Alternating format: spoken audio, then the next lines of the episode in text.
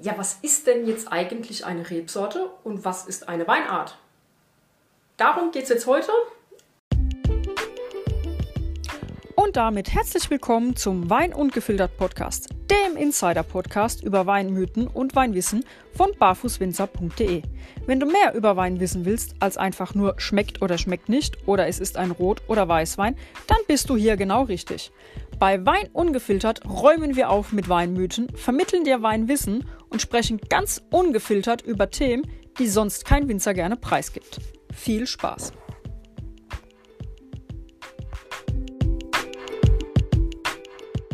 Ich will dir das kurz erklären. Mein Name ist Vanessa Schreiber von Weinbar Schreiber, die Barfußwinzer aus Großniedesheim.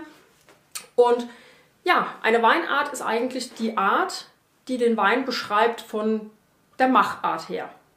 Und die Rebsorte, ja, erklärt sich ja eigentlich von selbst. Das ist dann Riesling, Kerner, Sauvignon Blanc, Gewürztraminer, Grauburgunder, Chardonnay.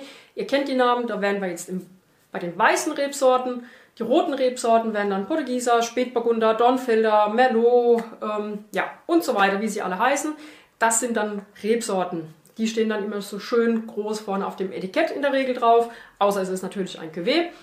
Aber heute wollen wir mal die Weinarten behandeln. So, die Weinarten, ich habe es ja gerade gesagt, sind eigentlich ähm, bezeichnet die Art des Weines, also wie der Wein dann quasi letztendlich hergestellt wurde.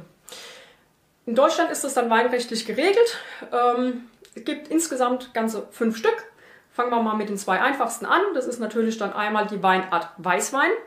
Wie es der Name schon sagt, besteht der dann aus weißen Rebsorten. Dann natürlich dann den Rotwein. Der Rotwein besteht dann logischerweise aus roten Rebsorten. So, und jetzt haben wir dann noch drei weitere Weinarten. Ähm, die eine, die letzte, wird dann ein bisschen unbekannt wahrscheinlich sein in Deutschland, gibt es auch nicht mehr so häufig. Ähm, sie ähneln sich aber alle drei ein wenig, zumindest von der Farbe her. Und zwar wäre das einmal der Weißherbst. Weißherbst ist eine Weinart und keine Rebsorte oder irgendwas. Der Rosé und der Rotling. So, was ist jetzt was? Ich erkläre es euch. Äh, der Weißherbst ist im Prinzip eine rote Traube, die dann gekeltert wird. Oder äh, man kann auch vom Rotwein, der ja auf der Maische vergoren wird, kann man dann auch einen, einen Saftabzug machen. Das geht genauso. Da habe ich dann einen hellen Roséfarb, also rosa, nicht Roséfarben, einen hellen rosafarbenen Saft.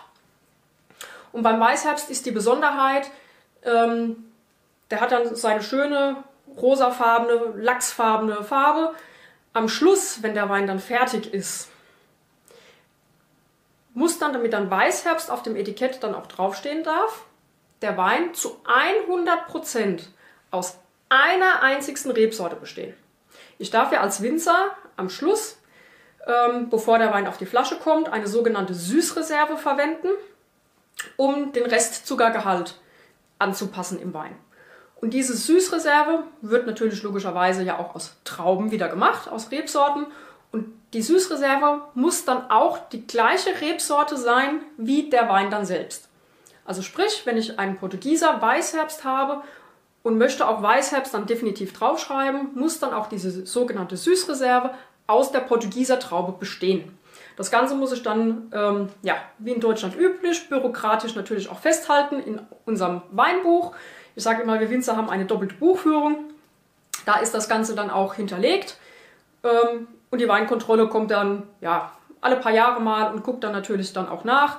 Ähm, wenn der angestellt wird, der Wein zur AP-Prüfung und so weiter, dann muss man das auch unten dann genau angeben, aus was der Wein besteht und welche Süßreserve da verwendet wurde. Ähm, ja, aber das ist jetzt ein anderes Thema. Also wie gesagt, Weißherbst besteht zu 100% aus einer Rebsorte. Also einmal der Wein ist dann nur Portugieser und die Süßreserve, die dann verwendet wird oder verwendet werden kann, muss dann auch aus der gleichen Rebsorte bestehen. Ja, vorzugsweise ist der Weißherbst natürlich bei uns hier in der Pfalz bekannt. Als Weißherbstscholle wird er ja gerne getrunken. Ähm, das nächste wäre dann der Rosé. Der Rosé ist von der Farbgebung her dem Weißherbst ähnlich, kann aber auch etwas dunkler sein äh, von der Farbgebung her. Und der Unterschied darin, er ist international bekannt, weil diese Weinart gibt es halt einfach international. Und der Unterschied besteht darin, dass der Wein dann nicht rebsortenrein ist.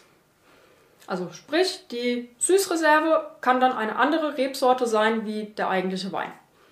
Also ich kann dann den Portugieser nehmen und habe dann aber jetzt keine Portugieser Süßreserve im Haus mehr, hätte ihn aber gerne dann halbtrocken, habe dann aber dafür eine Spätburgunder Süßreserve und dann kann ich dann die Süßreserve verwenden, darf aber dann kein Weißherbst mehr draufschreiben, sondern nur noch Rosé. Das ist der Unterschied zwischen Weißherbst und Rosé. Also Weißherbst ist sortenrein, Rosé darf dann auch eine andere Rebsorte enthalten. So, und jetzt die fünfte und letzte Weinart. Die ist nämlich dann ganz speziell. Die gibt es hauptsächlich im Badischen oder in Franken. Und zwar, ich habe schon gesagt, das ist dieser Rotling. Was ist da die Besonderheit? Ähm, ja, im Gegensatz zum Weißherbst oder Rosé, wo dann auch nur rote Trauben verwendet werden, wird beim Rotling weiße Traube und rote Traube verwendet. Und zwar wird das Ganze zusammen auf die Kelter gebracht, ausgepresst und dann zusammen vergoren. Und ist von der Farbgebung so ähnlich wie der Weißherbst. Das ist der Rotling. Bekannt ist er halt, wie gesagt, im Badischen oder im Fränkischen.